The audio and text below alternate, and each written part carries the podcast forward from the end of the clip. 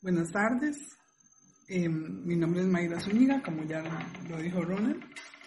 Colaboro con el Ministerio de Niños junto con Fresia Mena, 11 maestras que somos las que enviamos los videos para los niños eh, con muchísimo cariño y con el gran deseo de que ellos conozcan más y más de ese gran hombre que fue Jesús y que es el que nos tiene en este momento con vida y con salud. Hace unos días em, estaba haciendo un repaso de un temario en español y una de las tareas que tenía que realizar era un asocio. Habían palabras en inglés y habían palabras en español. Tomé la primera palabra, eh, porque eso no, no tiene, no es que a la derecha están las de inglés ni a la izquierda están las de español, sino que están en desorden. Y tomé la primera palabra y la primera palabra era taller muy, muy interesante y dije, ay, taller, qué bien. Me remonté un poco a la niñez porque mi familia es ebanista, mi papá era ebanista, en mi casa había un taller. Y entonces ahí había máquinas, madera, burucha, polvo, acerrín. Eh, y yo, la palabra, cuando, la, cuando digo la palabra, la palabra trae todo ese montón de recuerdos a mi mente. Una, empiezo a buscar en el, en el asocio y resulta que no encuentro una, dije, qué raro, no, no está la palabra taller en inglés. Bueno, la dejé de lado y dije, voy a hacer las otras palabras y estoy segura que la palabra que me queda es taller. Ok, empecé de ese hat, es sombrero, ok, la chequeé, house es casa, la chequeé, happy es feliz, la chequeé. ¿Y cuál fue mi sorpresa? Que la palabra que me quedó en español era más alto. Y me dio, me hizo mucha gracia porque no era taller. La palabra taller era en inglés, era taller. Y taller en español es más alto.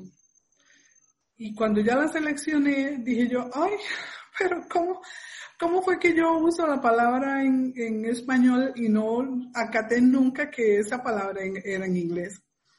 lo conversé con Aileen, mi profesora de inglés, y me hace un comentario muy interesante en relación eh, con las personas adultas cuando aprendemos inglés. Y dice que nuestra, nuestra cabeza está tan llena de, cosas en español que ella no acata, nuestra mente no acata eh, leer en otro idioma, sino que ella, eh, la, mente mía acató a leer en español, que es lo normal no era, yo no estaba leyendo en inglés, sino que leí en español, porque esas son las palabras que traía mi mente, a, mi, mi memoria al conocimiento. Me llamó muchísimo la atención y eso, eso me hizo reflexionar y reaccionar y dije, ay, seguramente, o sea, lo, lo que pensé es, esto es muy parecido como cuando nosotros venimos a Cristo de la primera vez o cuando regresamos a Cristo. Porque nuestra mente tiene cosas viejas, Nuestro, nuestra mente tiene cosas viejas, eh, cosas tal vez bonitas, tal vez feas, tal vez que pecaminosas, eh, porque el, pecado es nuestra naturaleza más humana. Nuestra estructura de pensamiento puede tener heridas e incluso también demuestra la madurez que nosotros podamos tener. Entonces, reflexionando sobre esto, dije yo, ah, mira, yo realmente si quiero aprender inglés tengo que llenarle de más palabras de inglés. Y, y haciendo una analogía, para llenarme más de Dios, para llenarme más de Cristo, tengo que cambiar y vaciar lo lo que tengo en mi pensamiento que no beneficia y cambiarlo por otras cosas que sean las que beneficien. Con esto titulé mi charla Cambiando nuestra forma de pensar, en donde es necesario la intervención del Espíritu, la, intervención del Espíritu eh, Santo, que es vital para esta para hacer este cambio en nuestra forma de pensar.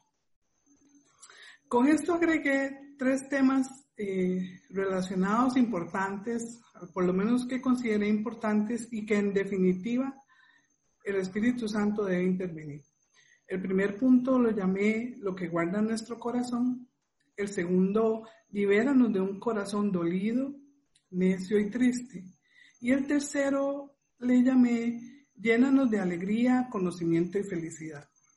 Pero antes de empezar, yo quisiera que invitemos al Espíritu Santo para que primero eh, mis palabras sean, que Él ponga en mi boca lo que Él quiere que digamos y que también la palabra que llega sea una apertura al conocimiento, una apertura al entendimiento y que sea el Espíritu Santo el que pose en la mente de cada uno de nosotros para saber en dónde tenemos que cambiar. Oremos. Gracias Dios por estos días, por estas oportunidades, por estas bendiciones. Gracias por permitirme estar aquí y poder compartir con los que me escuchan un mensaje. Que lo que hable mi boca es solamente lo que tú quieras. Y lo que reciban los que están oyendo sea el poder del Espíritu Santo, el que llegue a sus mentes y a sus corazones. Haz haz que nuestros corazones sean dispuestos y que se plante una semilla en cada uno de nosotros, que se plante una necesidad de crecer, una necesidad de cambiar, una necesidad de sacar lo que tenemos en nuestra mente y que no es útil. Ven Espíritu Santo, llénanos. Sabemos que tú estás, sabemos que existes en todo lado pero te pedimos que vengas con más poder para toda la gente que escucha o que escuchamos y para mí en lo particular, que sea solamente la palabra tuya. En el nombre de Jesús. Amén. Cuando nos vamos al primer punto, ¿verdad? Que es qué es lo que guarda nuestro corazón. Y revisando varios versículos de la Biblia, encontré Proverbios 15, versículos 13 al 15, que se les va a reflejar en sus pantallas.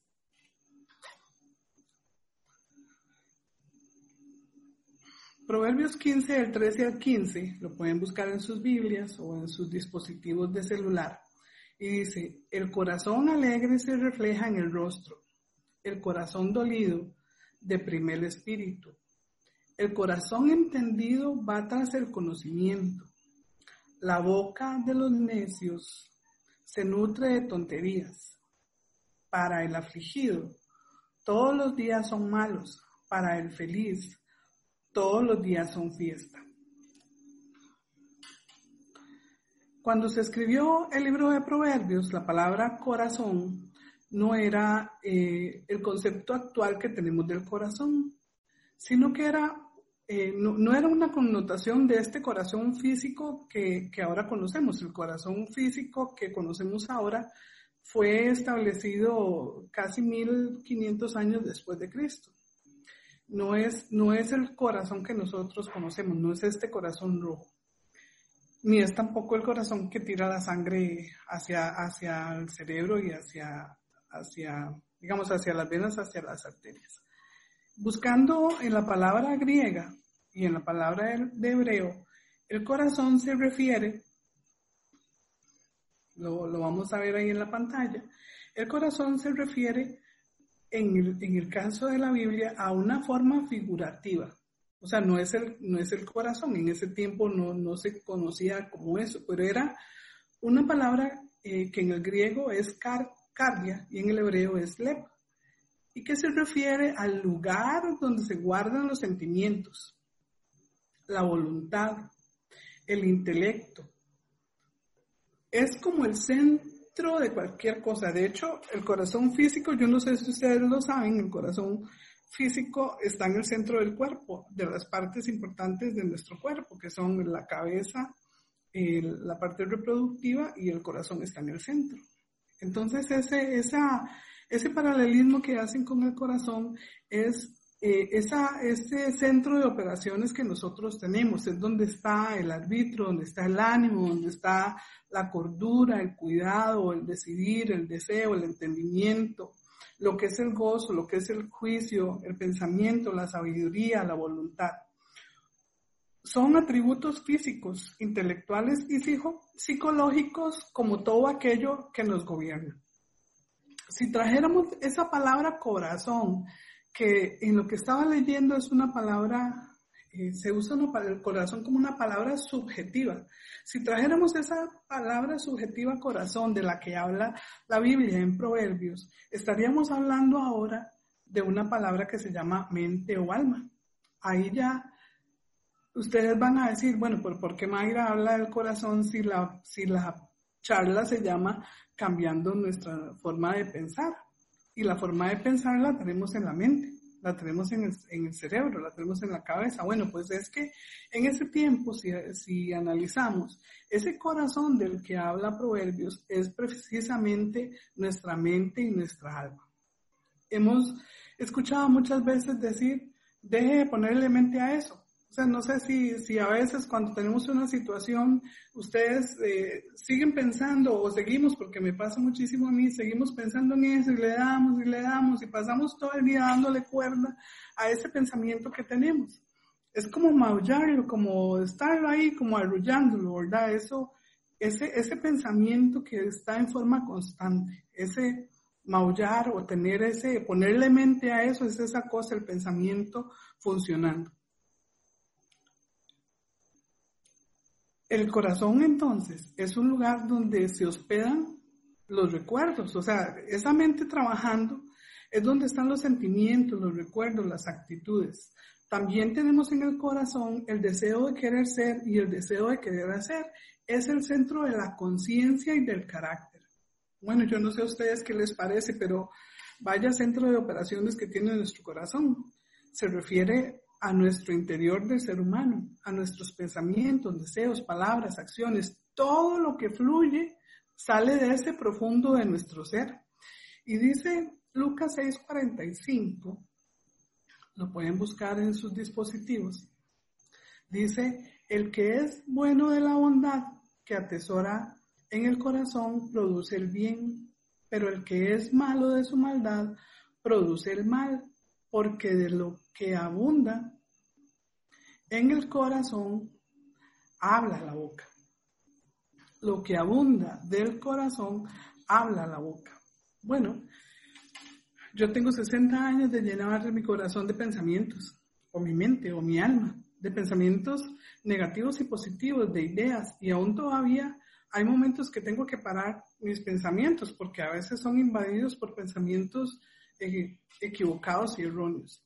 Y a veces se vienen recuerdos de aquellas cosas y se alimentan de situaciones y dolores. Muchas veces pensé, y, también viendo sobre este tema un poco, pensé que el corazón estaba relacionado con la caja de Pandora. ¿Han oído, han oído ese término? La caja de Pandora, que, que son cosas que salen y salen y salen. Pues hablando con, con varias personas, me, me, di cuenta por la, la, la razón que me dan, que el corazón no es una caja de Pandora, porque el, corazón es, nosotros somos los que le hemos echado, o sea, le hemos cultivado. Y decía eh, don Edgar Arce, mi pastor, eh, el pastor de la iglesia a la que yo iba antes, y lo, lo, lo, decía con mucha gracia, decía, si se le salió es porque lo, es porque lo tenía dentro. Y otro profesor, uno de los profesores de, de vida cristiana, eh, el profesor sí les decía que no hay una manera tan, em, tan emotiva de conocer lo que tenemos en el corazón que un partido de fútbol.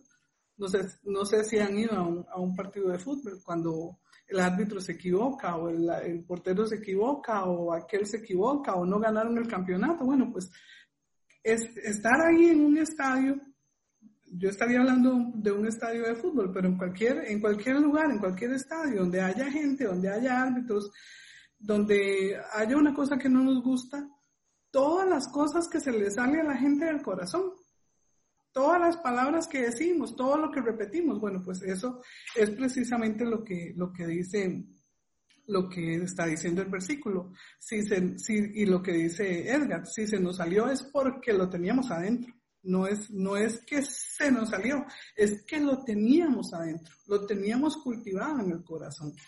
Y así, me, y así muchas veces eh, me, me, ha pasado a mí, ¿verdad? Que, que tenía muchas cosas y aprendí en este proceso de sanidad que ahora Ronald comentaba con los, con los discipulados, en especial de oración, que hacemos procesos de sanidad, procesos de...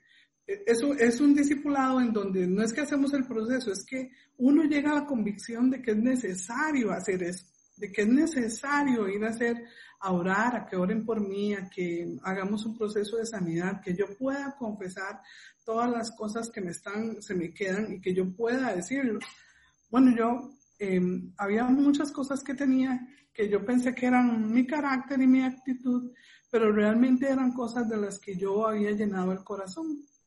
Era enojosa, amargada, rencorosa, adicta al trabajo, eh, cosas que tal vez yo no sabía, eh, ganas de, de, de, de, no quedarme callada, ganas de decir lo último. Y todavía tengo muchas cosas de esas que son sobre las que Dios trabaja en mí. Pero también era amorosa y bondadosa. Y entonces eso me servía como para decir soy buena persona. Pues resulta que eh, mi mamá tenía, usaba siempre un, un, versículo. Y yo decía, bueno, qué raro es este corazón mío, qué, rara, qué raro es este eh, conducta mía. Soy dulce, soy amarga, soy salada, soy agria, soy amorosa y bondadosa. O sea, tenía muchísimos sabores en, en, en mi corazón, muchos sabores en mí, o sea, expresaba muchos de esos sabores. Y aquí viene otro cuestionamiento que me hice. ¿Puede tener un corazón tantos sabores? Santiago 3:11 dice que dice, empieza con una pregunta y dice, ¿puede acaso brotar de una fuente agua dulce y agua salada? Eso lo decía con mucha constancia mi mamá. Y sigue, hermanos míos, ¿acaso puede dar aceitunas una higuera o higos una vid?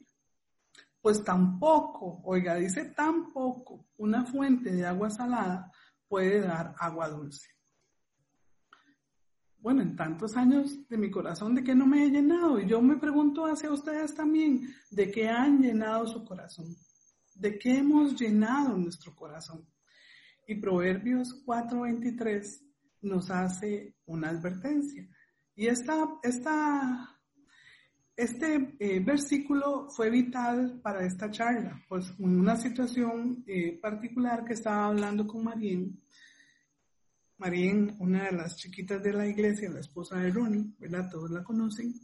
Eh, estábamos hablando y ella me dice muy claro, cuida tu corazón.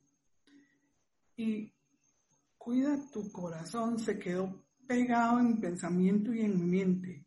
Y es parte de, las, de, lo que, de lo que hice para hacer primero un devocional y luego empezar a ver qué cosas decía la Biblia de un corazón.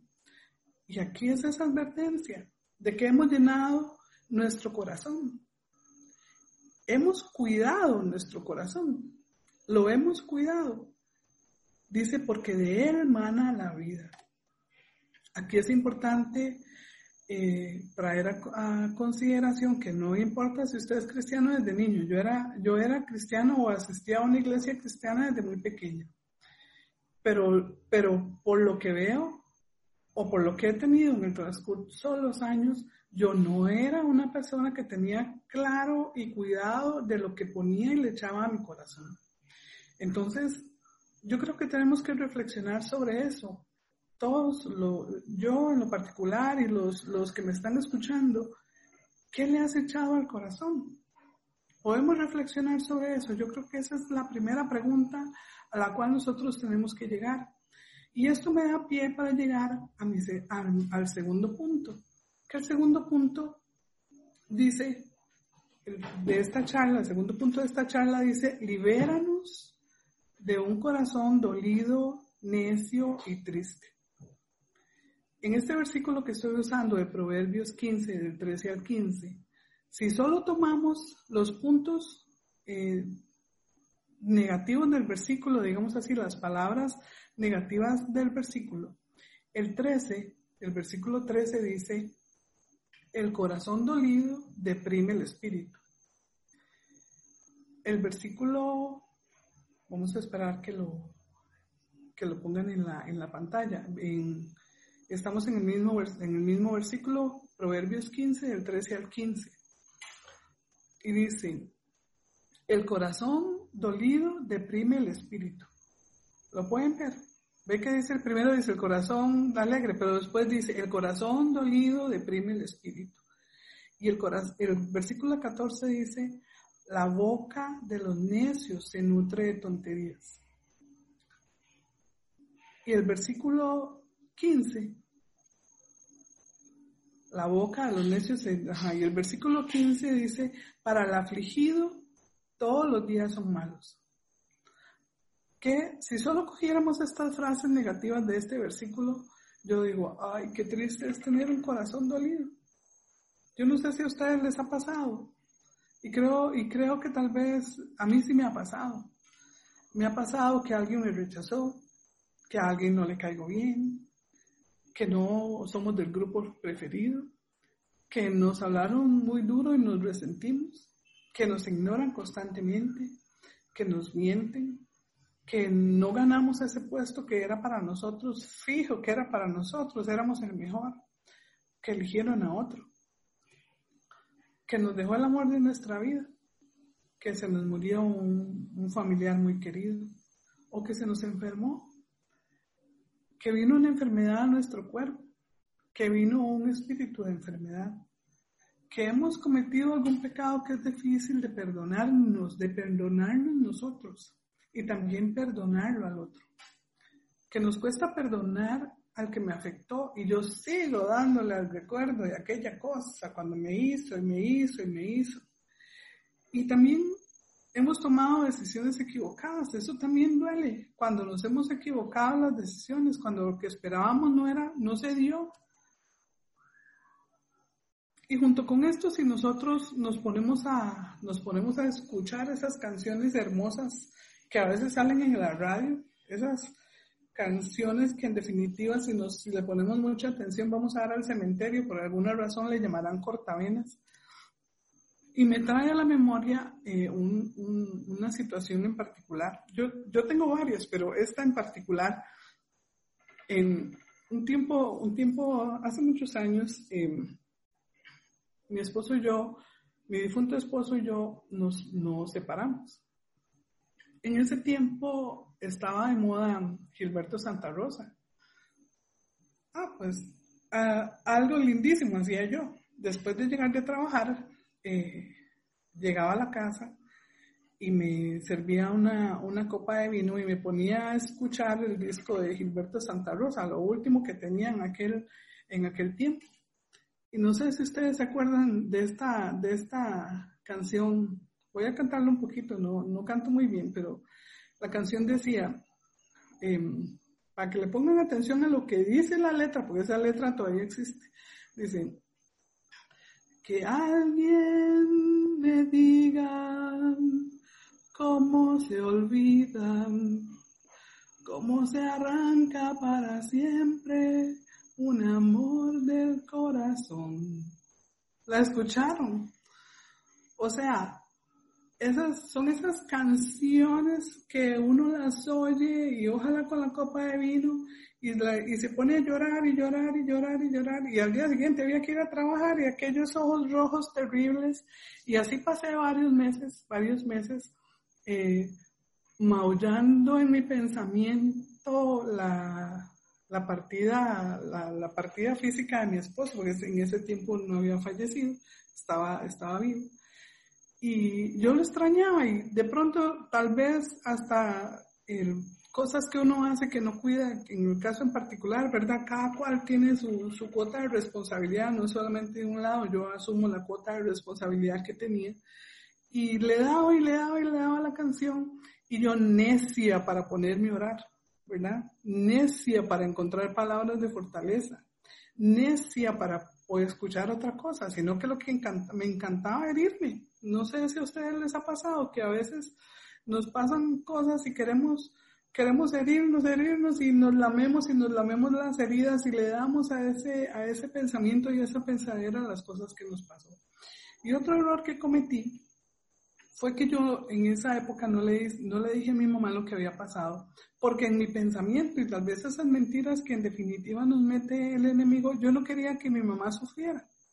Cuando ella se enteró, lo primero que me dijo es, ¿cómo se le ocurre no haberme dicho? ¿Acaso se le olvidó que usted y yo podemos orar juntas? Bueno, ese día aprendí la lección para toda la vida. Efectivamente empezamos a orar, efectivamente luego mi esposo regresó a la, regresó a la casa. Efectivamente muchas cosas se hablaron y muchas cosas se corrigieron, pero el, yo no lo hice en el primer momento y me costó mucho hacerlo. También nos sucede que, llegan esas personas, las que nosotros llamamos amigos, y nos carbonean, y nos carbonean, y nos carbonean, ¿verdad? Y uno, o, uno, o uno carbonea, porque no es solamente eh, aquel, es que uno también lo hace. carbonea y le echa más palos a la hoguera, más palos a la hoguera, y ahí sí. Y uno se enoja y trae los recuerdos y se aqueja, se aqueja de esas cosas que le duelen. Eso no es solo de nosotros, no es de este mundo, también le sucedió, ha sucedido a lo largo del tiempo, porque estamos hablando que nuestra naturaleza es pecaminosa. Uno de los ejemplos eh, más citados en la Biblia es el caso de David, que lo podemos ver en 2 Samuel 12:13. Cuando tengan tiempo lo pueden leer. David reconoce su pecado y, y aunque Dios vio su corazón y lo perdonó, él tuvo que vivir las consecuencias de ese pecado. Dios nos perdona, pero tal vez los hechos cometidos tienen consecuencias con las que tenemos que aprender a vivir y solo nos puede, nos puede ayudar a vivir el poder del Espíritu Santo. La Biblia tiene varias expresiones de dolor. Ahora que estaba revisando este tema, varias expresiones de dolor de corazón. Una de ellas es Salmo 69:20. Lo pueden buscar en sus dispositivos. Salmo 69, 20 dice, los insultos me han destrozado el corazón. Para mí ya no hay remedio. Busqué compasión y no la hubo. Busqué consuelo y no lo hallé. ¿Le ha pasado una cosa como estas? ¿Le han traído palabras de dolor a su vida? necia, no cambias, nunca cambiarás, inútil, cochina, fea, seca, y a veces eso lo usamos con nuestros niños. Esas palabras que le decimos a nuestros niños groseras, a ellos se les quedan también pegadas en su corazón. Yo no soy la excepción. Mis hijos sufrieron de, palabras mías, groserías, de cosas, eh, perfección que yo quería que tuvieran y olvidaba a veces que eran niños. Instrucciones que les daba, cinco o seis instrucciones a la misma vez y como daba tantas instrucciones ellos no acataban. Y, y, al final lo que decía es que ese chiquillo necio no quiere hacer caso. Y a veces eso nos pasa. Pero también nos lo han dicho a nosotros. Y una expresión Em, otra expresión que encuentro en la Biblia es con Jeremías y esa me conmovió también demasiado porque no, no me puedo poner a pensar o no me da la cabeza para pensar qué sintió Jeremías. Eh, lo buscamos en Jeremías 8:18 y dice, la aflicción me abruma, mi corazón desfallece. Este sentimiento de Jeremías se refiere a la invasión de su pueblo y al llamado de arrepentimiento que se, le, que se le hizo constantemente al pueblo de Israel que nunca se dio. Y haciendo un paralelo para nuestras vidas, ¿cuántas veces hemos advertido cosas que la gente no nos hace caso? ¿O cuántas veces nos han advertido cosas que nosotros no hemos hecho caso? Y la consecuencia trae un dolor bastante grande que aqueja nuestro corazón. Cuando nuestro corazón está dolido, no nos deja pensar. El pensamiento negativo nos invade, el resentimiento nos invade, la ira, la tristeza, nos invade subjetivamente. Nuestro pensamiento no es claro, o sea, no tenemos claridad de mente. Tal vez hayan hechos que cometimos que tengan consecuencias, como le decía anteriormente. Y es esas consecuencias hay que aprenderlas a vivir con el poder del Espíritu Santo, porque solos no podemos. Situaciones o pecados de los cuales tenemos que arrepentirnos. Situaciones que nos han dolido, situaciones que nosotros hemos también hecho doler a las personas. Y aquí muchas veces no nos sentimos dignos, dignos de ser llamados hijos de Dios, o nos da vergüenza decir que somos cristianos, o decir, ya yo me jalé esa torta, ya seguramente ya Jesús me quitó de donde esté. Y yo aquí le tengo buenas noticias. Jesucristo derramó en la cruz del Calvario toda su sangre para perdonar tus pecados y mis pecados, para conectarnos nuevamente con Dios. Y aquí quisiera aprovechar para que si alguno que me está escuchando quiere arrepentirse en este momento de sus pecados y ponerse cuentas con Dios, es importante que ahí donde usted está, ya sea que se hinque, ya sea que se levante, ya sea que cierre los ojos, ore conmigo, por favor.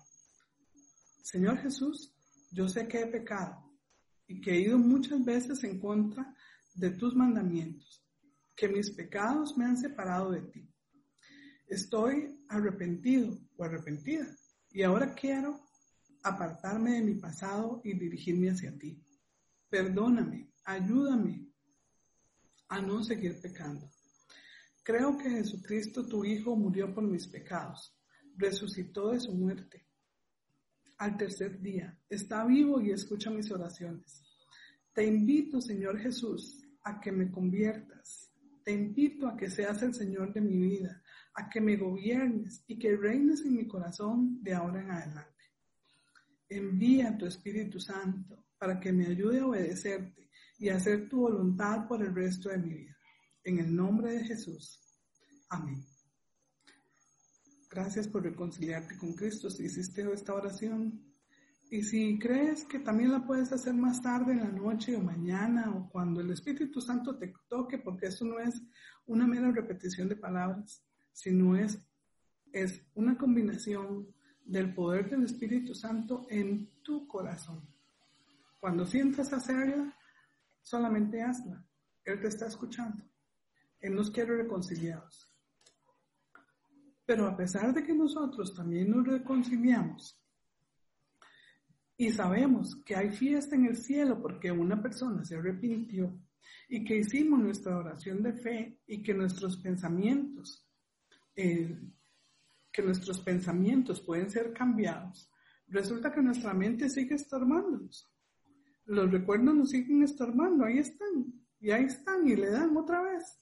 Y entonces uno dice, bueno, pero ¿qué es esta cosa? Ya, ¿qué es lo que tengo que hacer para que mis viejos pensamientos se vayan? ¿Qué es lo que pasa? Dice Salmo 147, 3. Dice, restaura a los de corazón quebrantado y cubre con vendas sus heridas. La, la, versión internacional dice, restaura a los abatidos y cubre con vendas sus heridas. Restaura. Ve que no solamente es a veces arrepentirse o decir o volver a, o volver a ligarse con Cristo.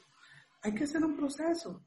La palabra restaurar, ¿qué es restaurar? Restaurar un edificio, bueno, ahora que están restaurando el, Teatro Nacional, es volverlo a poner en tono, es volverlo a poner que sirva, es volverlo a poner que sea útil. En un proceso de restauración hay que quitar toda aquella cosa vieja que nos, que nos estorba, removerla y ponerle cosas nuevas. Tenemos que restaurar poner en orden algo. Y ahí es donde juega una función importante el Espíritu Santo sobre el perdón y la curación de nuestras heridas.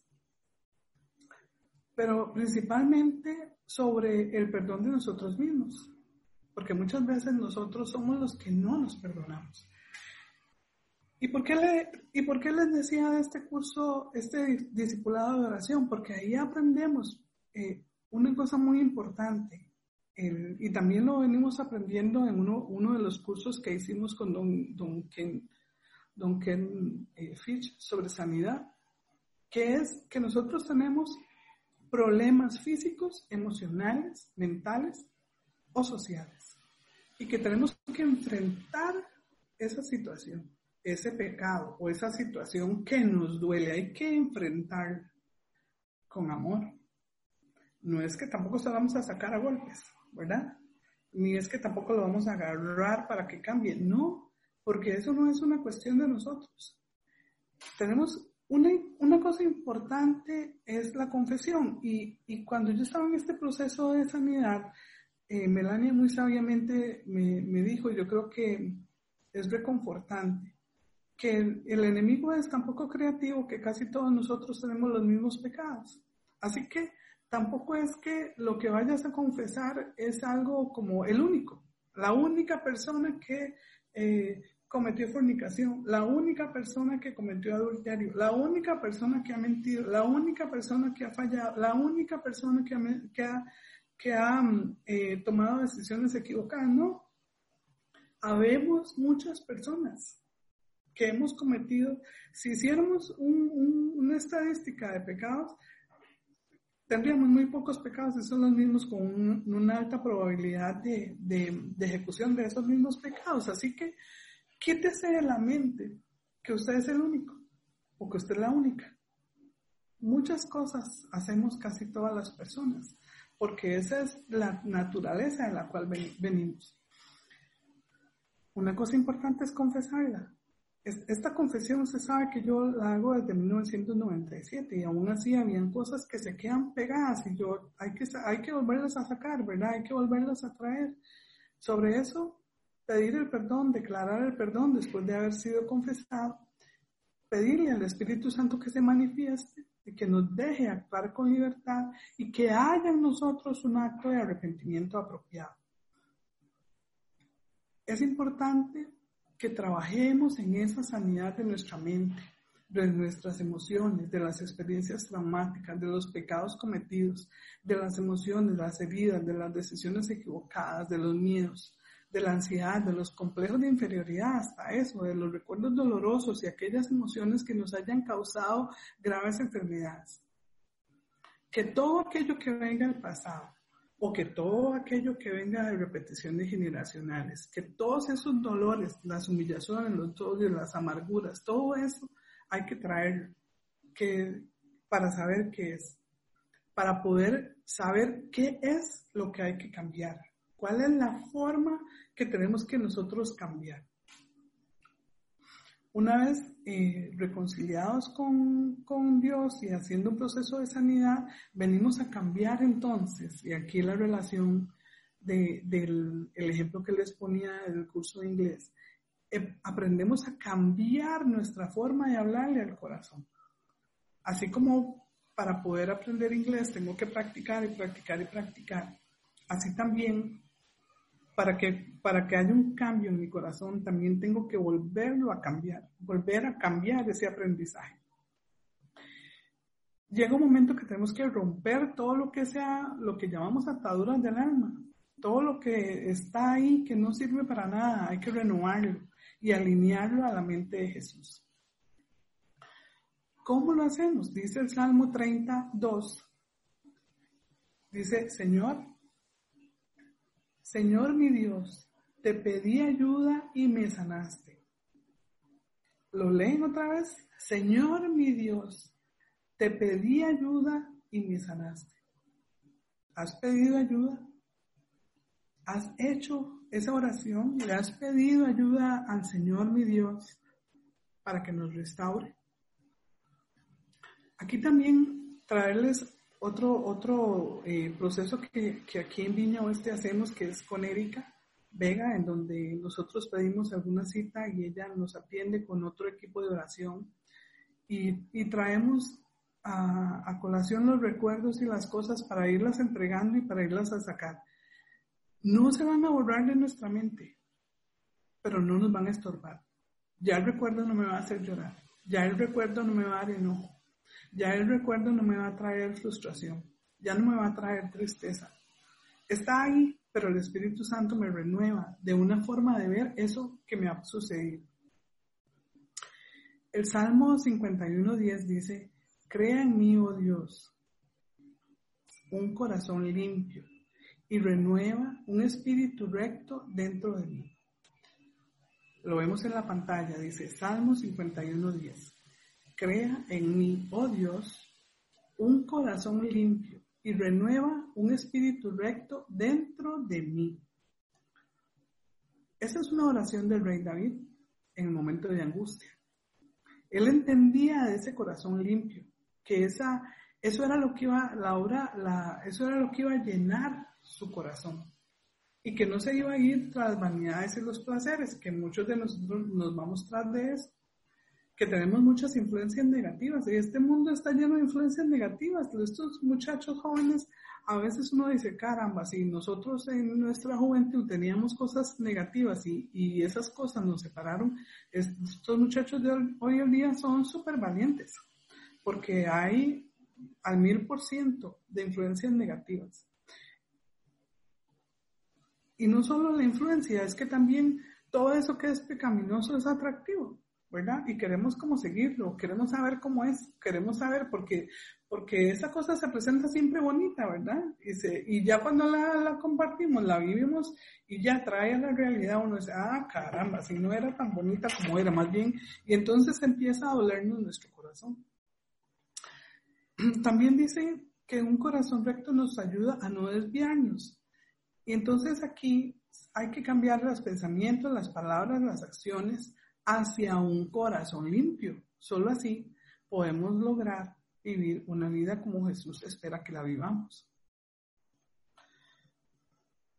El principio dice que así es lo que tiene nuestro corazón, así reaccionamos. Y en, y en, nuestra mente luchamos diariamente entre lo que es correcto y lo que no lo es. Pero el corazón no siempre tiene la verdad. O sea, ve que también hay otro versículo, nada más lo cito, que dice, engañoso en nuestro corazón. Entonces, ¿qué más hay que hacer? ¿Qué, ¿Qué, más cosas hay que hacer? Ya no solamente es saber qué le echamos a nuestro corazón, que es el primer punto que vimos. El otro es saber si tenemos un corazón dolido y triste, que es este segundo punto que, que vimos. Y ahora estaríamos entrando a un tercer punto Dice que hay que llenarnos de alegría, de conocimiento y de felicidad. Este versículo de Proverbios 15, 13, eh, que estábamos, que lo estamos usando, que le vimos la parte negativa, tiene la otra parte que es positiva. Dice, el corazón alegre se refleja en el rostro. Ese lo dice el versículo 13. El otro, el versículo 14,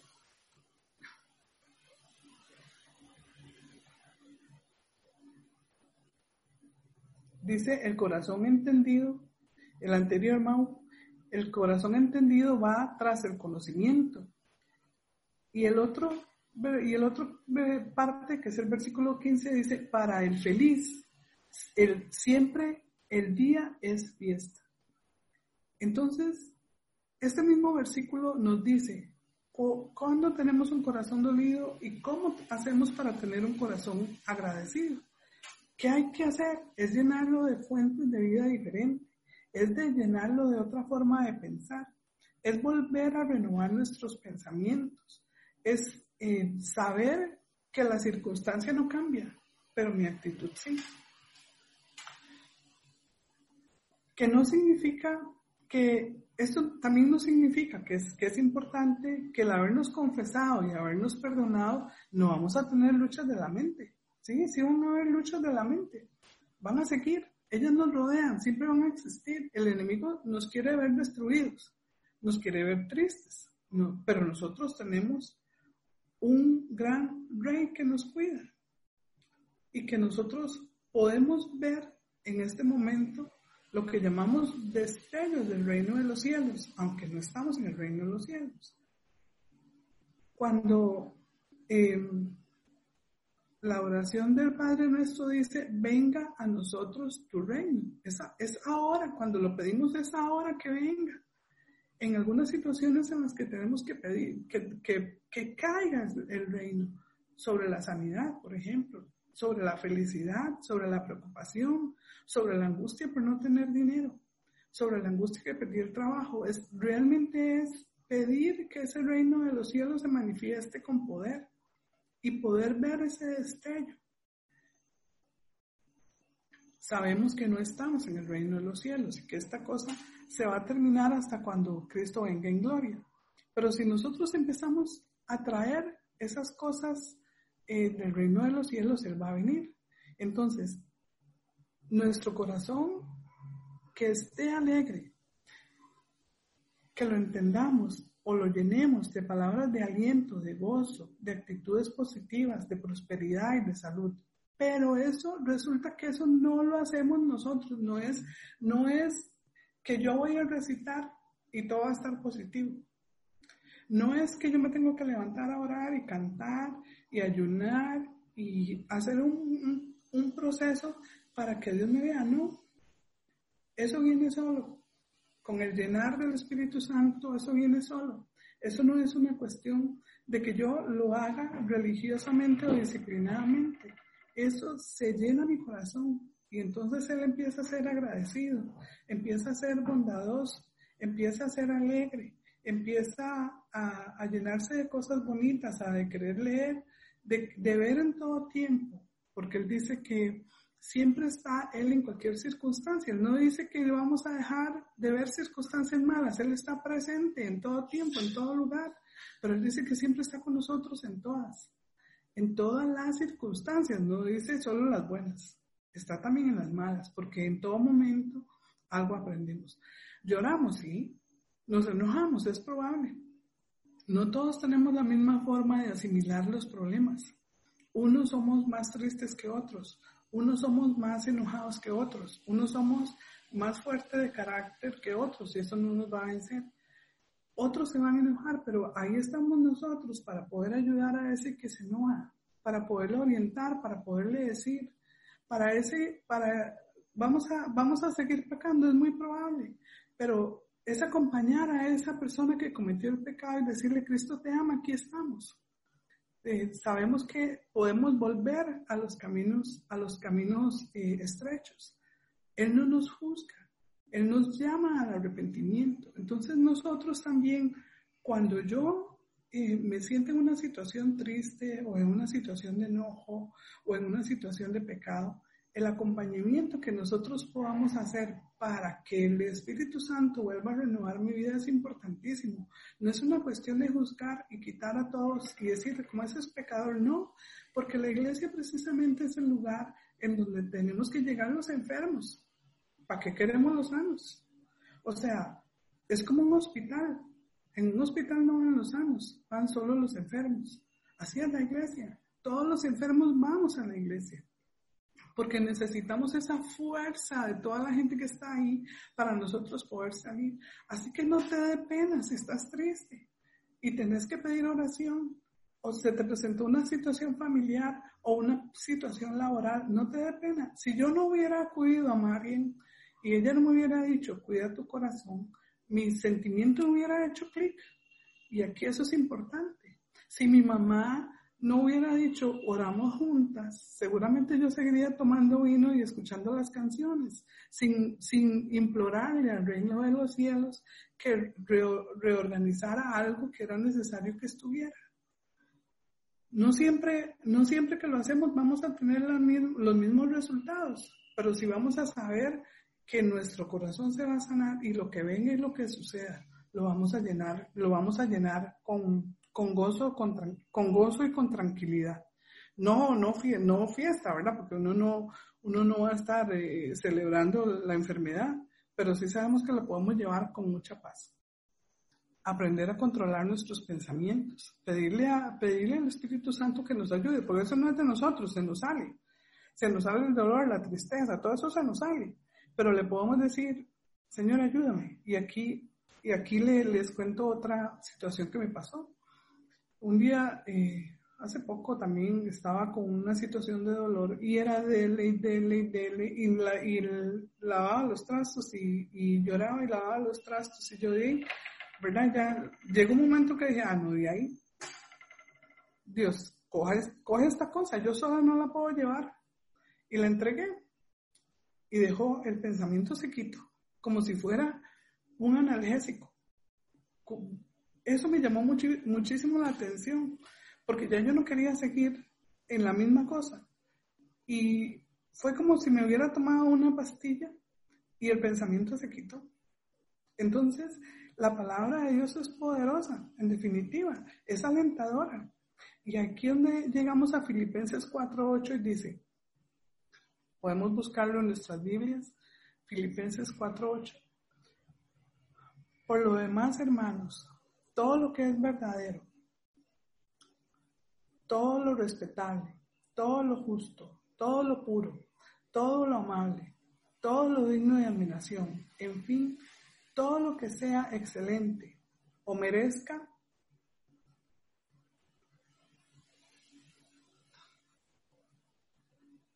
fin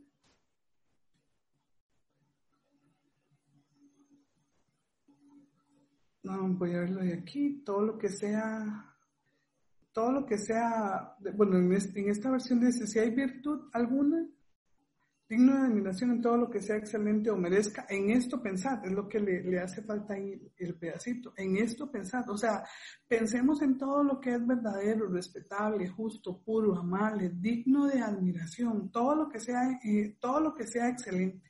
En e, de esas cosas tenemos que llenar nuestro corazón, no como una religiosidad, sino es que el Espíritu Santo pedirle al Espíritu Santo que nos llene de esas cosas bonitas y hermosas y que ese corazón fluya. Nos vamos a equivocar. Esto es un proceso. No es que ya, eh, no es que tampoco somos santos, pues somos carne, ¿verdad? pero cuando nos volvemos a hacer el esfuerzo por no caer, pero si volvemos a equivocar, que nos volvamos a levantar. ¿Y sabes qué?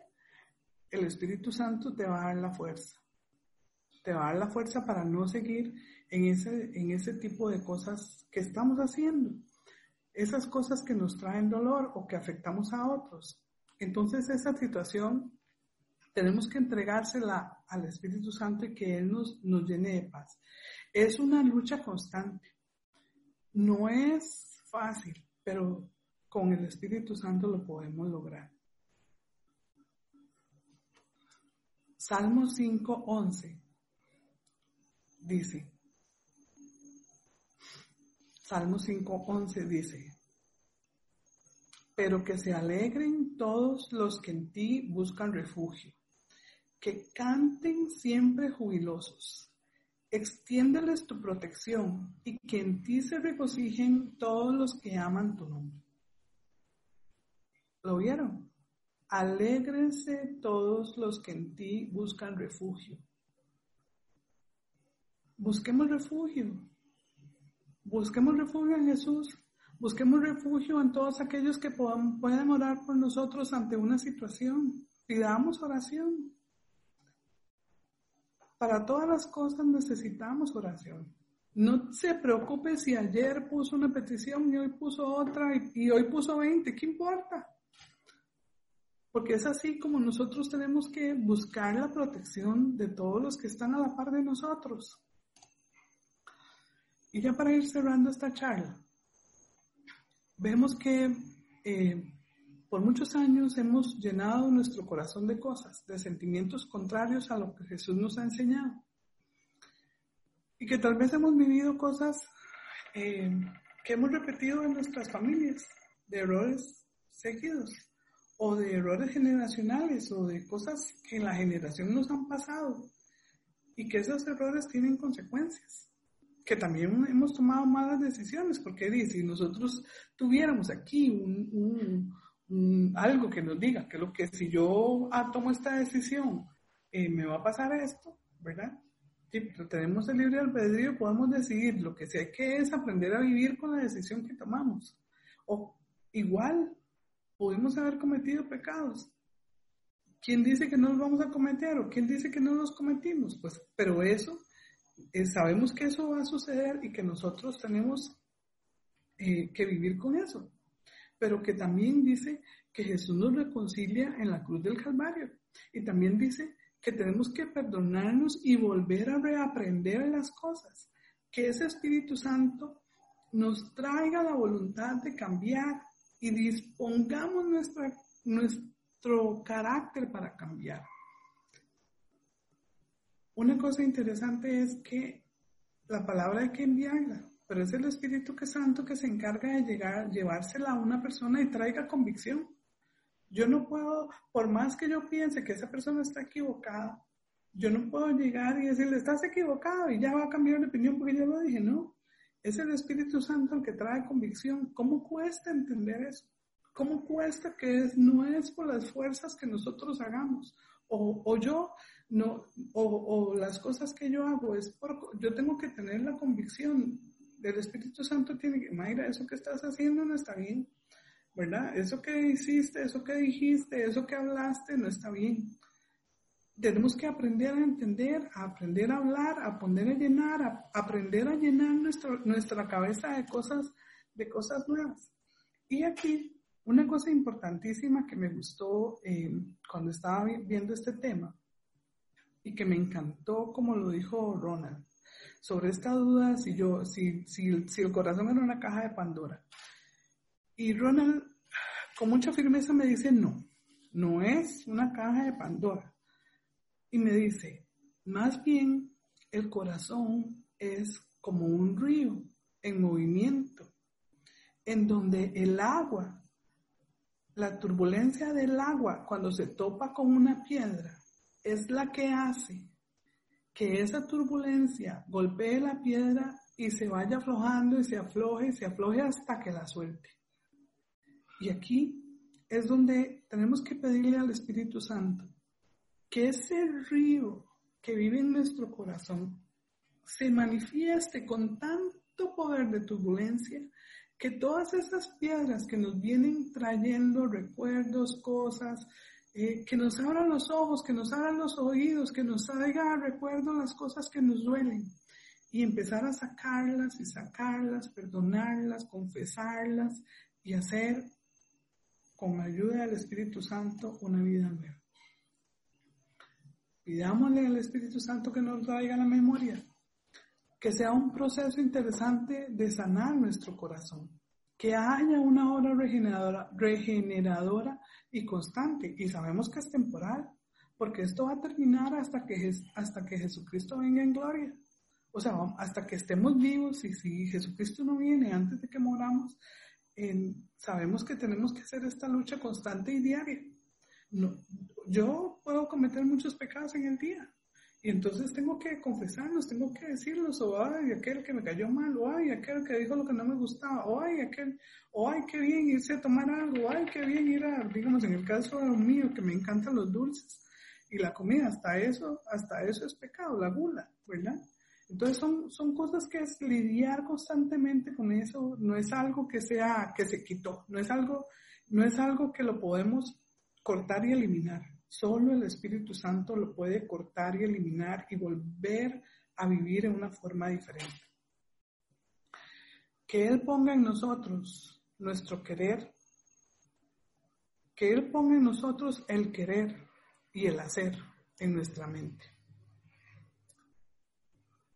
que estos elementos lleguen a nuestro corazón en forma convincente y que sea el Espíritu Santo el que nos cambie. Oremos. Padre, venimos ante ti y te llamo Padre y te llamo Papá, porque Él es mi papá. Gracias, Señor, por todas las cosas que nos has dado, por las cosas que hemos vivido